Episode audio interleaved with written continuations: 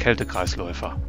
Verdichtete Informationen, verdampfende Zweifel, expandierendes Wissen. Der Podcast für alle, die Überhitzung cool finden. Herzlich willkommen zum Kältekreisläufer, heute zum Thema Pumpdown. Um dieses Gespräch zu Pumpdown zu führen, habe ich meinen Kollegen Christoph Kaiser hier. Ich freue mich ganz besonders, Christoph, dass du dich bereit erklärt hast, hier mit mir heute über Pumpdown zu sprechen. Hallo. Ja, hallo Jörg. Würdest, würdest du dich vielleicht bitte kurz vorstellen, Christoph? Ja, schönen guten Tag auch von meiner Seite. Ich freue mich, dass ich äh, zum Thema Kältekreisläufer, Thema Pumpdown was sagen darf. Und ich bin seit 33 Jahren in der Kältetechnik tätig und nun seit 14 Jahren bei der Firma Danfoss für den äh, Vertrieb Österreich-Schweiz zuständig. Also immer in Kontakt mit der Kältebranche. Das ist doch ganz prima und nochmal herzlichen Dank, dass, dass du dann dein Wissen mit uns teilst. Wie gesagt, Thema Pumpdown. Was ist denn ein Pumpdown überhaupt oder was bedeutet das denn? Naja, Pumpdown. Pumpdown ist das Leersaugen des Verdampfers, bevor der Verdichter abgeschaltet wird. Okay. Und warum ist es sinnvoll, den Verdampfer leer zu saugen, bevor der Verdichter abgeschaltet wird? Also, es kann unterschiedliche Gründe geben, sich für eine Pumpdown-Funktion zu entscheiden. Angenommen, der Verdichter wird abgeschaltet, ohne weitere Maßnahmen. Nun wird das Expansionsventil weiterhin noch eine gewisse Menge Kältemittel in den Verdampfer einspritzen. Da noch eine gewisse Druckdifferenz vorhanden ist über das Ventil, dass dieses Kältemittel nicht mehr verdampfen würde, der Verdichter ist ja ausgeschaltet, wäre eine bedeutende Menge an flüssigem Kältemittel im Verdampfer.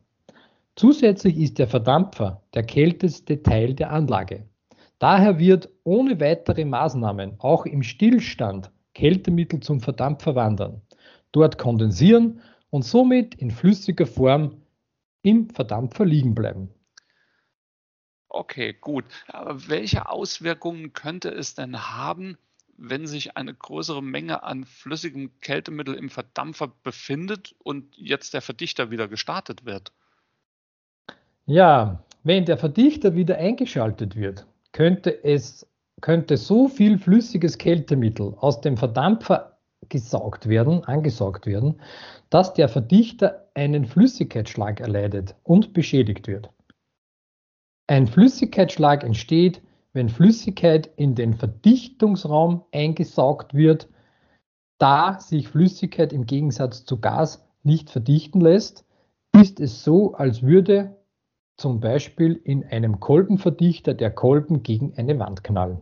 Um dies zu vermeiden, wird der Verdampfer vor dem Abschalten des Verdichters leergesaugt und es wird verhindert, dass während des Verdichterstillstandes weiteres Kältemittel in den Verdampfer einströmt. Das ist ein ziemlich guter Grund für den Einsatz einer Pump-Down-Schaltung, das stimmt. Aber gibt es denn noch weitere Gründe, eine solche Schaltung einzusetzen? Ja, ein weiterer Grund ist die Vermeidung einer Überlastung des Verdichters nach dem Start. Ist zu viel flüssiges Kältemittel im Verdampfer, kann es während und unmittelbar nach dem Verdichterstart zu relativ hohen Saugdrücken kommen. Der Motor des Verdichters kann durch diese hohen Saugdrücke überlastet werden. Zum Beispiel Motoren von Verdichtern, die für den Tieftemperatureinsatz konstruiert wurden die Verwendung eines Expansionsventiles mit MOP im Falle eines mit Flüssigkeit gefüllten Verdampfers ist ebenfalls keine Abhilfe, da sich ja bereits viel flüssiges Kältemittel im Verdampfer befindet, wodurch der Saugdruck lange auf hohem Niveau gehalten wird.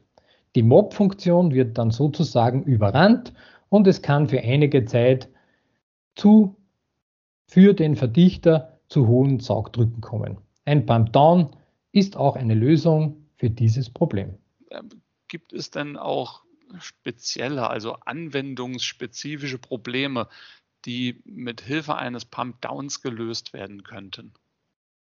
Ja, natürlich haben wir da immer ein paar Anwendungen, die wir da anführen können. Zum Beispiel würde ich jetzt sagen, so eine Milchtankkühlung.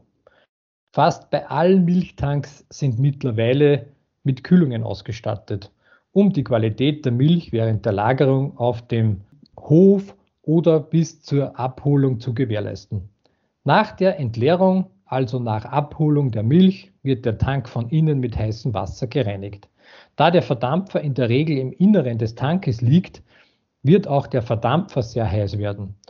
Wenn nun im Verdampfer noch flüssiges Kältemittel vorhanden wäre, würde es im Verdampfer aufgrund der hohen Temperatur zu einem sehr hohen Druck kommen, der zur Beschädigung des Verdichters führen könnte.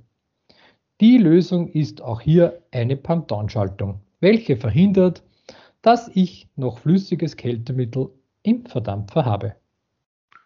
Okay, ja, gut nachvollziehbar. Danke, Christoph. Also das sind ja wirklich viele gute Gründe für den Einsatz einer Pump-Down-Schaltung. Jetzt haben wir darüber gesprochen, wie oder warum es eine Pump-Down-Schaltung gibt, aber wie wird denn eine Pump-Down-Schaltung umgesetzt in der Kälteanlage? Ja, das ist grundsätzlich gar nicht so schwierig. Äh, zwei Komponenten sind dazu notwendig. Vor dem Expansionsventil wird ein Magnetventil eingebaut und an der Saugleitung wird ein Niederdruckschalter angebracht. Das Thermostat schaltet nun nicht mehr den Verdichter ab, wenn die gewünschte Kühltemperatur erreicht ist, sondern schließt einfach das Magnetventil. Der Verdichter läuft weiter. Durch das geschlossene Magnetventil kann nun kein Kältemittel mehr zum Expansionsventil fließen. Da der Verdichter weiterläuft, wird das noch vorhandene Kältemittel im Verdampfer abgesaugt und der Druck im Verdampfer wird fallen, bis der Niederdruckschalter den Verdichter abschaltet. Bei richtig eingestelltem Niederdruckschalter ist der Verdampfer sozusagen leer. Das ist jetzt ein guter Punkt bei richtig eingestelltem Niederdruckschalter. Was ist denn der richtige Abschaltdruck eines Niederdruckschalters? Ja, dazu würde ich sagen, der Abschaltdruck muss unterhalb des Saugdruckes liegen, bei der das Thermostat das Magnetventil schließt. Sonst würde der Verdichter ja nicht weiterlaufen. Der tiefstmögliche Abschaltdruck wird durch die untere Verdichtereinsatzgrenze vorgegeben. Wenn möglich, sollte der Abschaltdruck etwas oberhalb dieser Grenze liegen. Weiterhin sollte der Abschaltdruck nicht unterhalb der, des Umgebungsdruckes liegen. Das ist eine ganz wichtige, ein wichtiges Detail. Okay, damit keine Luft eingesaugt wird in die Anlage zum Beispiel. Genau. Gut. Ähm, jetzt ist der Verdichter aus wenn, wenn der Niederdruckschalter ausgeschaltet hat. Wie erfolgt denn die Wiedereinschaltung des Verdichters bei einer Pump-Down-Schaltung? Dazu sind keine besonderen Maßnahmen notwendig. Wenn das Thermostat eine zu hohe Temperatur, zum Beispiel im Kühlraum, feststellt, wird das Magnetventil einfach geöffnet. Dadurch wird Kältemittel durch das Magnetventil zum Expansionsventil fließen und in den Verdampfer eingespritzt. Nun steigt der Druck im Verdampfer und der Niederdruckschalter wird den Verdichter starten. Hm.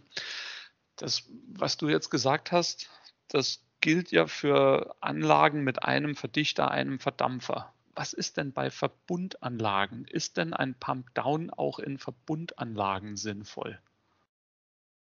Ja, hier ist es so, im Grunde hat ein Verdampfer in einer Verbundanlage immer eine Pump-Down-Schaltung um einen Verdampfer einer Verbundanlage ein- und abschalten zu können, wird vor dem Expansionsventil sowieso ein Magnetventil verbaut.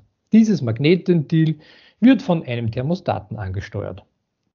Die Verdichter des Verbundes laufen unabhängig vom Schaltzustand des einzelnen Magnetventiles eines Verdampfers, um einen möglichst konstanten Saugdruck zu halten. Wenn das Thermostat das Magnetventil schließt, um diesen Verdampfer abzuschalten, wird nun kein Kältemittel mehr in diesen Verdampfer eingespritzt.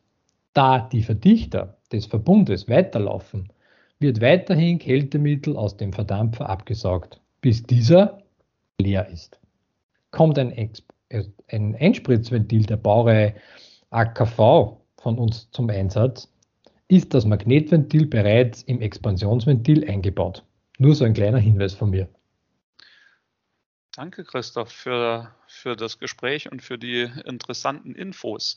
Ähm, gibt es noch irgendetwas zum Thema Pump Down, was ich nicht gefragt habe, was du anmerken möchtest und worüber wir noch nicht gesprochen haben? Ja, natürlich. Also grundsätzlich ist es so, bei, einem, bei einer Pump-Down-Schaltung leidet immer ein bisschen die Energieeffizienz einer Kälteanlage drunter. Alles, was einen Vorteil bringt, hat natürlich auch irgendwo einen Nachteil. Ich würde es aber auch empfehlen, bei nicht Pump-Down gefahrenen Kälteanlagen ein Magnetventil vor dem Expansionsventil zu setzen. Das bringt auch bei nicht Pump-Down betriebenen Anlagen große Vorteile, wie dass kein Kältemittel nach Erreichen der Kühlraumtemperatur in den Verdampfer mehr nachströmen kann und somit auch beim Anlaufen des Verdichters nur gasförmiges Kältemittel angesaugt wird, auch wenn man nicht die Anlage mit Pump Down betreibt. Okay, dann nochmals herzlichen Dank an dich, Christoph, als kurze Zusammenfassung. Pump Down, also eine Schaltung, die nicht direkt den Verdichter abschaltet, sondern zuerst mal ein Magnetventil schließt, sodass der Verdampfer abgesaugt wird, hat in vielen Anwendungen Vorteile. Du hattest auch erwähnt, dass du es als sehr sinnvoll erachtest, immer ein Magnetventil vor das Expansionsventil zu setzen, auch wenn ich nicht spezifisch eine Pump-Down äh, Schaltung fahren möchte. Auch da hattest du erwähnt, welche Vorteile das hat. Daher nochmal herzlichen Dank an dich. Vielen Dank auch an alle, die zugehört haben. Und bis zum nächsten Mal. Immer unterkühlt entspannen. Danke. Tschüss.